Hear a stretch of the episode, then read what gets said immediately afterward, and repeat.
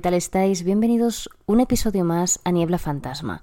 Hoy me aparto un poquito de lo que vienen siendo estos dos primeros episodios donde he hablado, uno eh, de las luminosas, un poco sobre el libro y sobre la serie, y en este segundo que os comentaba, el de las luminosas. Hoy quiero haceros una cosa que me encantaba hacer en el canal de YouTube, que era hablar de las distintas cosas que había estado viendo o consumiendo de manera pues de productos audiovisuales o de libros que os recomiendo, pero voy a hacer como no solo una cosa, sino que os voy a hacer los recomendados con los que yo me quedo durante este mes o durante esta primavera. O sea, realmente es más eh, la época de primavera, todo lo que me ha dado de sí estos tres meses, ¿vale?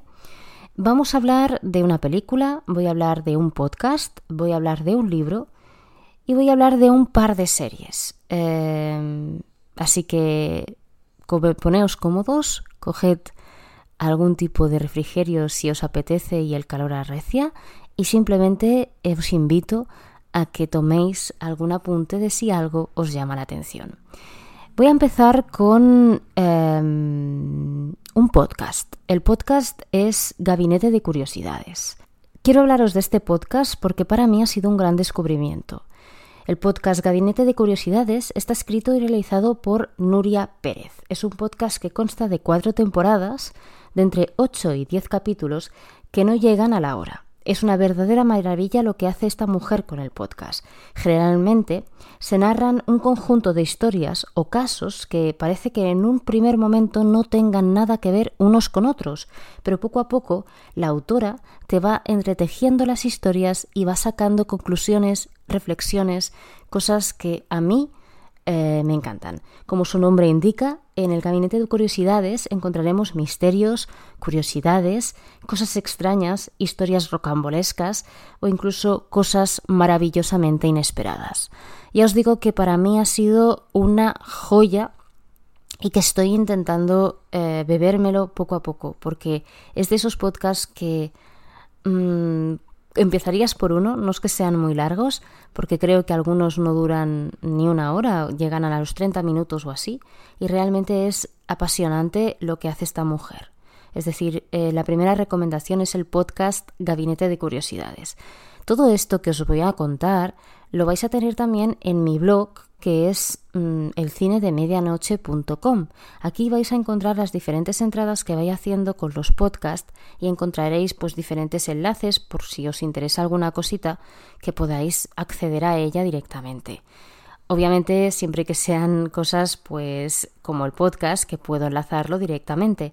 Si son cosas o series, pues bueno, os pondré títulos y os pondré alguna información pero y sobre todo también dónde la podéis encontrar. Lo diré yo, pero por si alguna cosa pues, se os escapa, también lo podréis encontrar dentro de la entrada correspondiente de las distintas eh, entradas o distintos programas del podcast que vaya haciendo.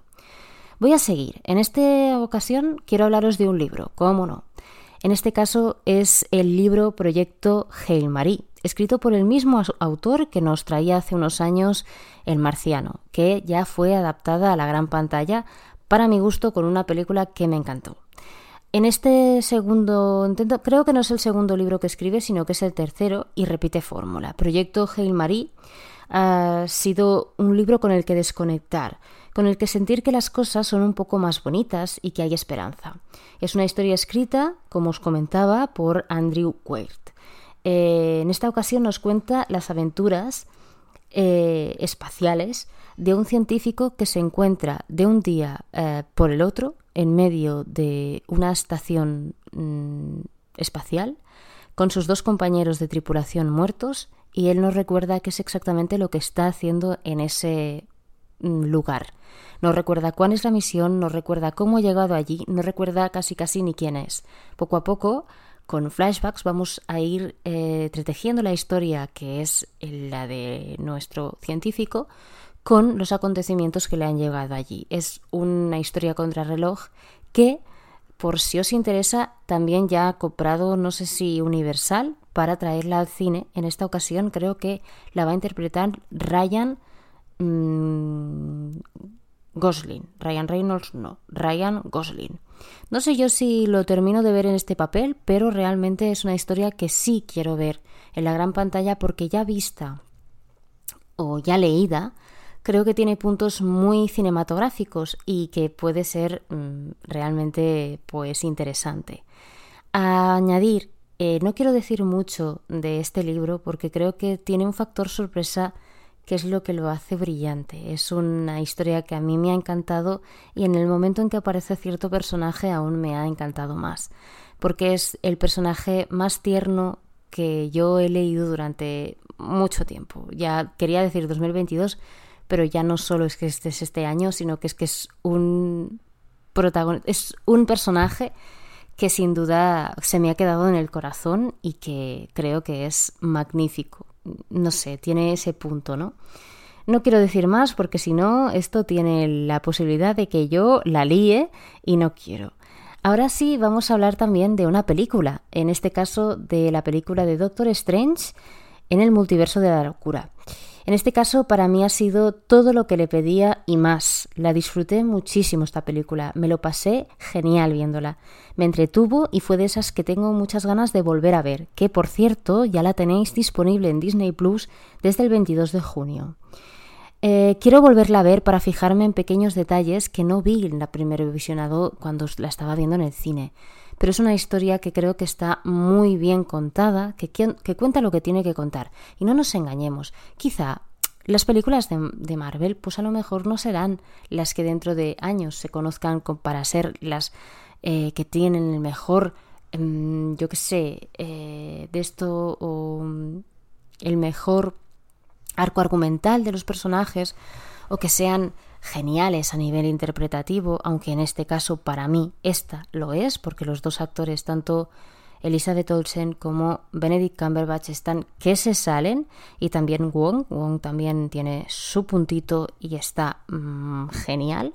Y en este caso, eh, bueno, os deciros que una de las cosas que destaco más, ya no solo la aventura del hechicero como tal, sino que es el arco argumental, porque para mí eh, creo que es muy potente tanto en Strange como en Wanda. O sea, creo que la película se centra mucho en eh, contarnos, sobre todo en Strange, él eh, durante toda, toda su historia nos va contando que tiene o que ha sido, mm, bueno, eh, ya no es el hechicero supremo y empieza la película que asiste a la boda de su antigua exnovia, que es Christine. Vale, pues a partir de aquí, desde la pregunta que le lanza Christine, que le dice, le pregunta, ¿eres feliz, Steve? A Steven, a partir de aquí se van entretejiendo todo lo que él va, eh, los saltos que va haciendo en el multiverso, creo que están como enfocados en ver eh, en qué nivel él es feliz o no, en qué nivel se autoengaña